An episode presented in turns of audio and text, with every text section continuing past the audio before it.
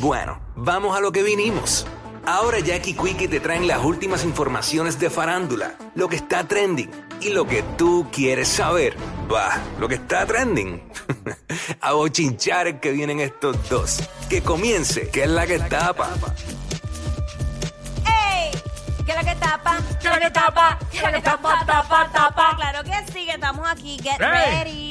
Estamos, Estamos nosotros ready. estamos ready y ustedes tienen que estar ready también para lo que viene. Ready para meterle, ya tú sabes, tenemos toda la info eh, de lo que te quieres enterar en el momento. Bueno, ayer, claro. ayer eh, comenzó lo que fue la venta para la nueva serie de conciertos de DY en el Coliseo de Puerto Secreta, Rico. secreta.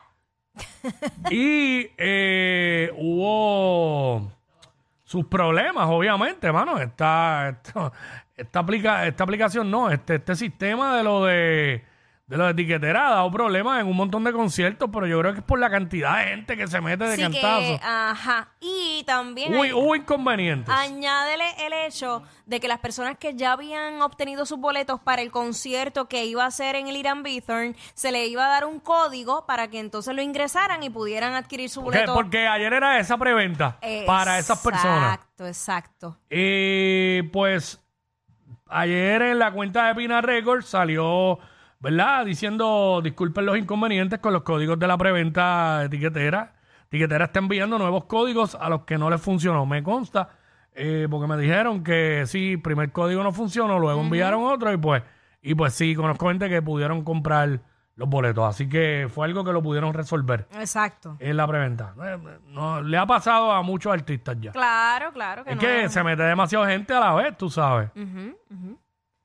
Pero es que eh, se pudo resolver, así que nada, eso, eso fue rapidito que Esa es la que sucedió. hay. Mira, eh, pasando a otros temas, tú sabes que eh, Cuiquicillo, Mm. Ñejo siempre tiene algo que decir respecto a, a lo que está sucediendo en, en la música específicamente o en cosas normal, pero Ñejo muy opinionado y opina siempre a su estilo. Sí, sí, pero tiene, tiene la razón, mano. Ajá. Eh, vamos a escucharlo y después vamos nosotros a opinar sobre lo que dijo Ñejo. Vamos a escuchar por ahí a nuestro pana Ñejo, el broco, el brócoli, eh, que dio, hizo unas expresiones ayer a través de sus redes sociales. Zumba.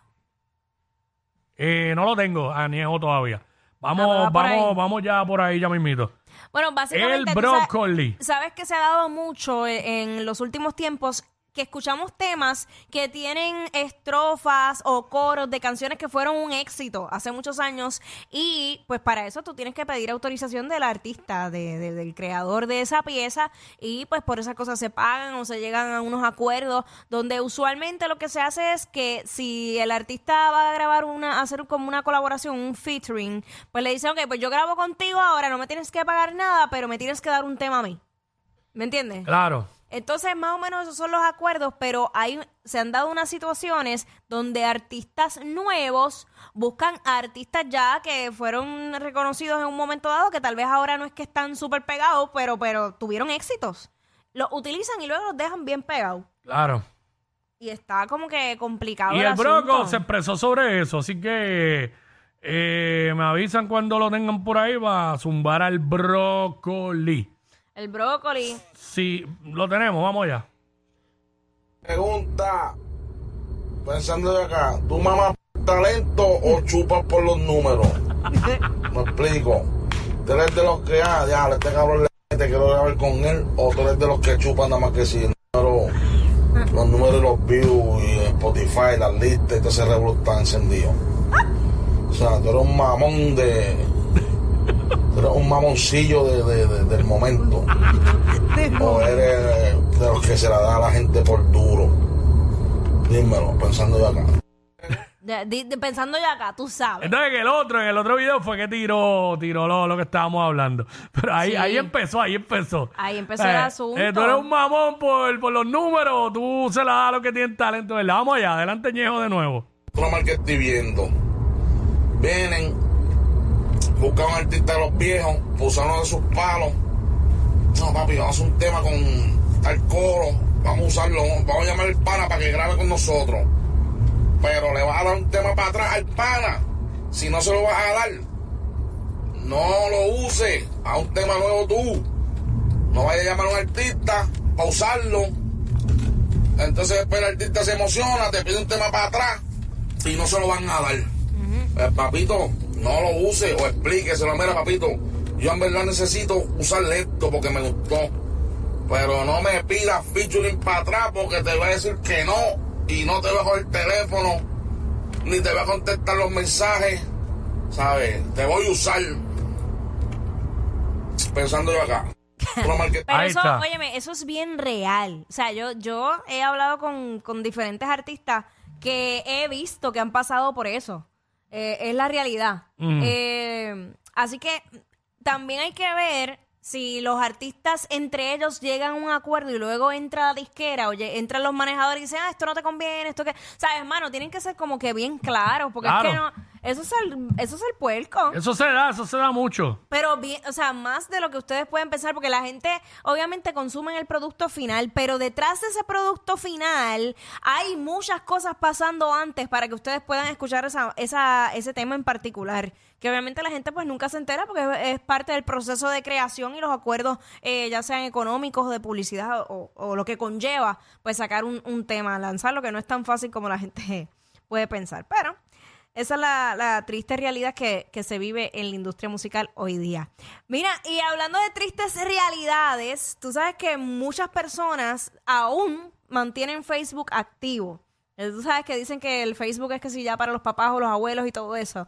Y yo creo que cuando inició esta fiebre fue para eh, el 2007 Mm. donde pues la mayoría de las personas empezaron a abrir sus cuentas y a utilizar Facebook. Pero resulta que hicieron una demanda colectiva a la empresa Meta, que es la dueña de tanto Facebook, Instagram, Instagram, WhatsApp, entre otras plataformas. Es así. Una de, o sea, una, una demanda multimillonaria. Y hay personas que los que utilizaron Facebook entre el 2007 al 2022 pudieran cualificar para ganarse unos chavitos. Bueno, yo utilicé Facebook del 2007 al 2020. Bueno, ¿cuándo fue que me lo, gan- me lo cerraron? El, en el 2022.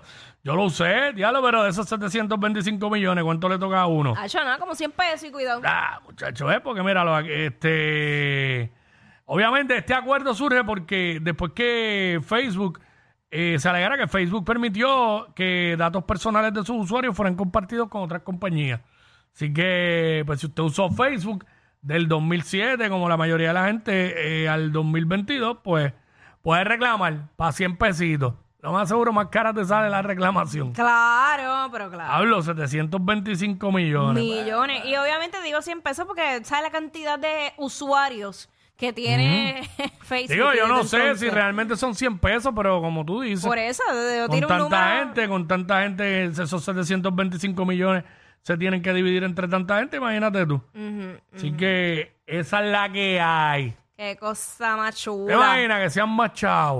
Y uno diga, ah, eso van a ser como 100 pesos y de repente, Bueno, yo si cualifico. Me, si no, de, ¿qué de repente digan, "Ah, le toman 3 mil pesos a cada persona. Ah, hecho bello. Son buenos. Bello, claro, eso da para las cortinas de casa.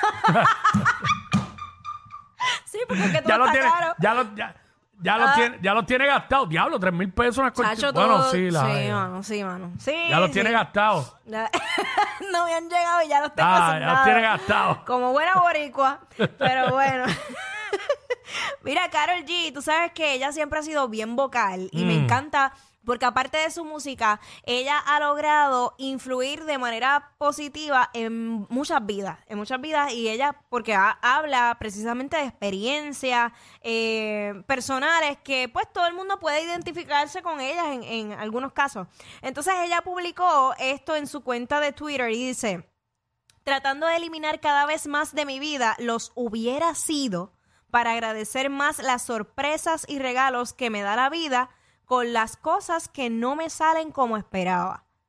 Ella es como una Carol, Carol G. Coelho, porque ella se tira unos mensajes así que te ponen a, a pensar sobre la vida, que es una realidad. Está tratando de, de eliminar cada vez más de su vida lo hubiera sido. Sí. ¿A ¿Cuántas veces a ti no te ha pasado eso? Sí. Y si, y si yo hubiera tomado. Bueno, no X tanto, no, no ha pasado tanto. Como a ella. No, pero- óyeme, porque eh, esto no, no, Pero esto, sí. esto no encierra solo una relación de No. pareja, esto es global. Esto puede ser una decisión de trabajo, una decisión de dónde vives, una decisión de ah, eh, si seguir con unas amistades o no. O sea, esto es súper global. Por eso digo que me encanta la manera en que ella se expresa eh, y utiliza las redes sociales, incluso sus conciertos, para llevar mensajes que te ponen a hacer, es- a pensar sobre la vida. O sea, no es solamente, no son estupideces, es lo que te quiero decir. Es así. Pero otro que está poniéndonos a pensar Mm. es Anuel AA. ¿Qué pasó con Anuel ahora? Mira, mira de verdad. Yo me río porque me, me ¿sabes? Desde que está dirigido por Luyan, Mm. eh, obviamente sí, hemos hablado aquí que se ha notado un cambio, Sí, sí. eh, que, está un po- que está mucho más enfocado, eh, lo vemos más activo en términos de, de su trabajo, que es chévere.